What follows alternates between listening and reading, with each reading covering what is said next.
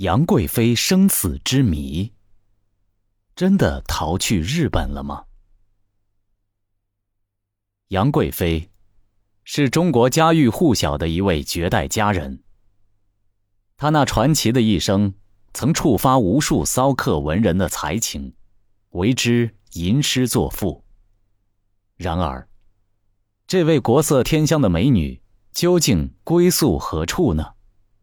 杨贵妃的最后归宿，至今还留着许多疑团。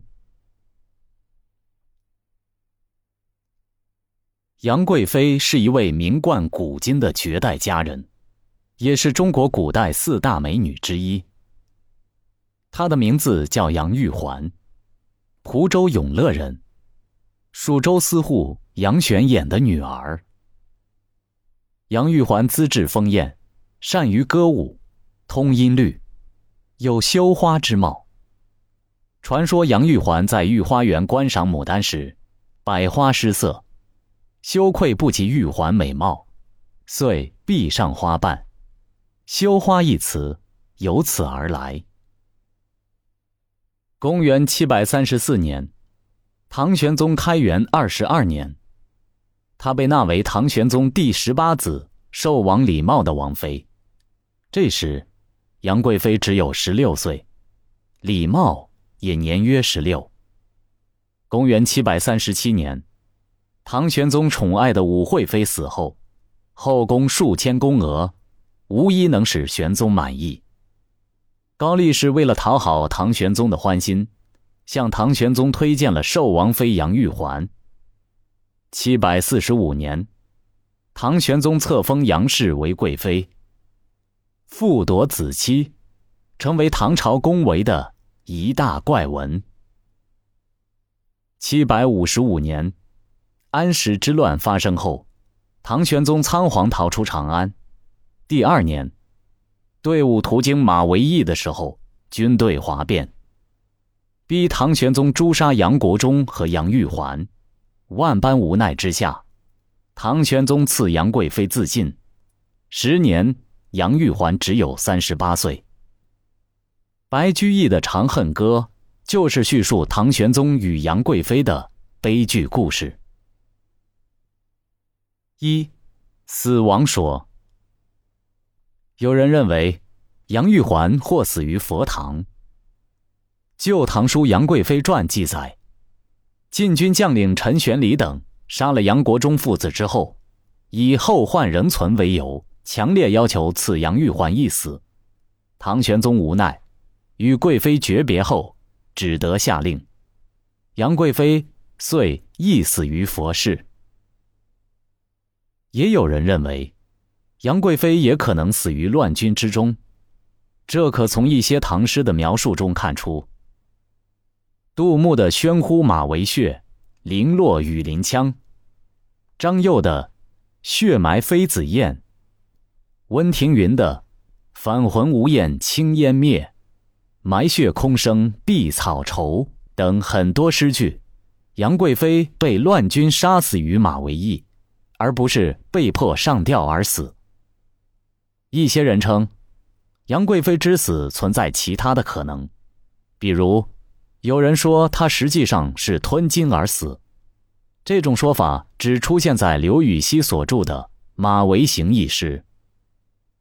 史料记载，玄宗皇帝回长安后，秘密令宦官改葬贵妃，但是去改葬的人回来却说不见了贵妃的遗体，只带回了贵妃生前携带的香囊。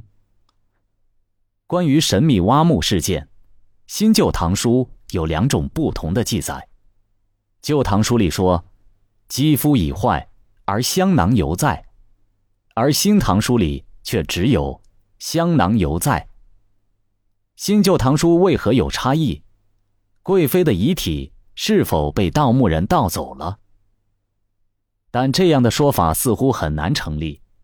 危急时刻，民间的人是不会很快得知贵妃埋葬的地方，而且，倘是盗墓分子所为，就不会留下香囊。那么，新旧唐书哪个记载更准确呢？旧唐书是唐朝时就记载的。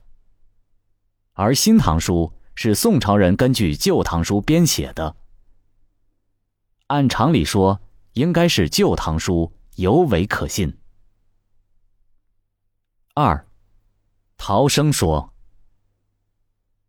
有人推测，杨贵妃没有死的原因有四点：第一，据说杨贵妃待人非常宽厚；第二，在逃难的过程中，调节唐玄宗与军队和各方面关系的是他的儿子寿王李瑁，杨贵妃的前夫；第三，高力士帮助。高力士和杨贵妃的关系更不必说，杨贵妃先当女道士，再改嫁唐玄宗，这都是他设计的。最后，杨贵妃的侄子杨轩帮助，其他几个侄子都被士兵杀死了，只有杨轩在当时没死。杨轩是驸马，万春公主的丈夫，杨国忠的儿子，官居鸿胪卿。鸿胪卿就是外交部长，这位唐朝的外交部长和那些遣唐使们的情谊是非常深厚的。在随行的队伍当中，还有遣唐使。外交部长的姑姑出了这样的事，那么于危难之中得到遣唐使们的相助，也是情理之中的事情。人们分析《长恨歌》里写的诗句：“马嵬坡下泥土中。”不见玉颜空死处，其中“不见玉颜空死处”就是描写了马嵬坡上找不到杨贵妃的遗体。三，贬为庶人。有一种说法是，杨贵妃没有死在马嵬驿，只是被贬为庶人，并被下放于民间。俞平伯先生在《论诗词曲杂著》中。对白居易的《长恨歌》以及陈洪的《长恨歌传》做了考证，他本人认为，白居易的《长恨歌》、陈洪的《长恨歌传》之本意，蕴含着另一种意思。四，逃亡日本。还有一种说法认为，杨贵妃亡命到了日本。二零零二年。日本著名影星山口百惠在接受媒体记者采访时，正式声明她是杨贵妃的后裔。这个大洋彼岸传来的消息迅速在中国爆炸开来，人们感到，人们感到无比的震惊。杨贵妃的后人怎么可能跑到日本去呢？当年的贵妃莫非真的逃离了大唐，转到东瀛了吗？其实。翻开史料，有关杨贵妃东渡日本的说法由来已久。早在二十年代，著名的红学家俞平伯先生在《长恨歌》和《长恨歌传》的质疑等文章中指出，杨贵妃可能并没有死在马嵬坡，而是去了日本定居。文章指出，在日本不仅有杨贵妃的坟墓，还有杨贵妃的塑像，而且。现今的日本沿海，有一个叫做九津的村子，以杨贵妃之乡而闻名。这里的人们相信一个久远的传说：当年杨贵妃在马嵬坡兵变的形势逼迫下，一名侍女代替他去死，而杨贵妃在遣唐使的帮助下，乘船离开了大唐，经过了漫长的时日，漂泊至一个村子，就是今天的日本山口县九津村。山口百惠就是山口家族的一员，看来他声称自己是杨贵妃的后裔，不是空穴来风的。日本历史学家邦光史郎在《日本史去世集》中还若有其事地说，杨贵妃死后就葬在九津的二尊院，至今当地还保存有相传为杨贵妃墓的一座五轮塔，在九津二尊院里。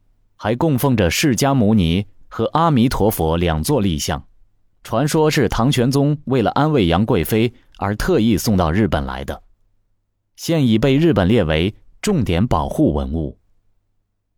日本出版的《中国传来的故事》一书中，则是这样记载的：唐玄宗平定安禄山之乱，回驾长安，因思念杨贵妃，命方士出海搜寻，至九金，向贵妃面呈玄宗神像两尊。贵妃则赠玉簪以为答礼，命方士带回献给玄宗。